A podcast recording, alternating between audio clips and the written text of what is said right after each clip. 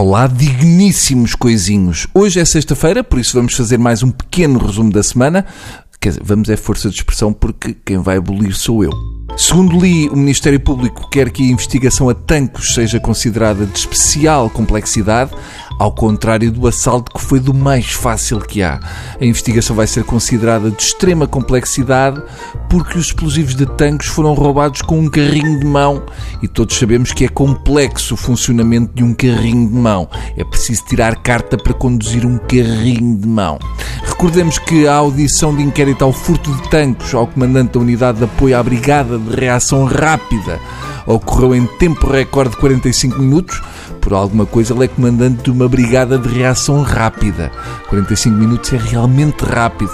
Mais rápido só o próprio assalto. O comandante disse não saber, nem poder responder a perguntas dos deputados, porque não estava em funções ou, por exemplo, que soube por ouvir dizer que o sistema de vigilância, vídeo e sensores estava inoperacional na altura do roubo. Ouvi dizer é o tipo de expressão que a minha porteira costuma usar. Mas a diferença é que a porteira do meu prédio topa tudo. Se deixamos a porta de entrada mal fechada, vai logo chatear as pessoas. É o que faz falta em tancos. A minha porta e um daqueles cartazes a dizer fecha a porta sempre que entrar ou sair.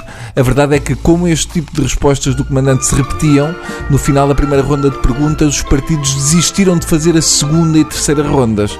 Vá lá que mesmo assim fizeram uma ronda, o que já não é mau se compararmos com o que se passava em tancos. Também deu que falar o discurso de Trump sobre o Estado da Nação, um discurso em que Trump garantiu que os Estados Unidos nunca seriam um país socialista, mas que durou quase tanto tempo como os discursos que fazia o Fidel Castro. Foi mais comprido e quase tão chato como a Super Bowl.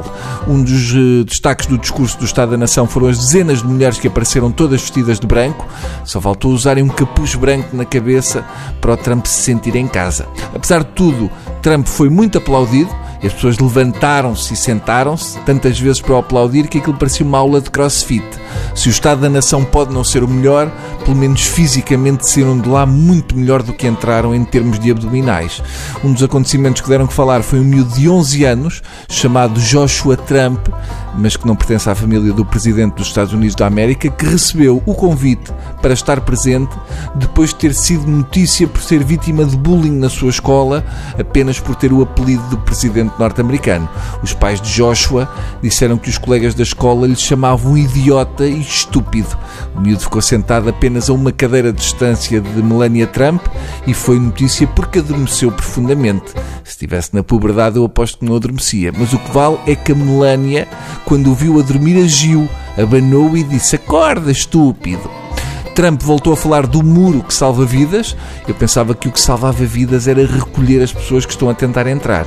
Eu acho que o muro só salva vidas se, por exemplo, estiver entre nós e um urso polar no jardim zoológico. Para a posteridade ficou um aplauso da Nancy Pelosi, que foi uma mistura de aplauso com aquelas pistolas com os dedos que faz o Bolsonaro. Eu olho para a Nancy e imagino que ela é muito parecida com aquilo que seria hoje o Michael Jackson se fosse vivo. Bom, Pronto, está feito. Até para a semana.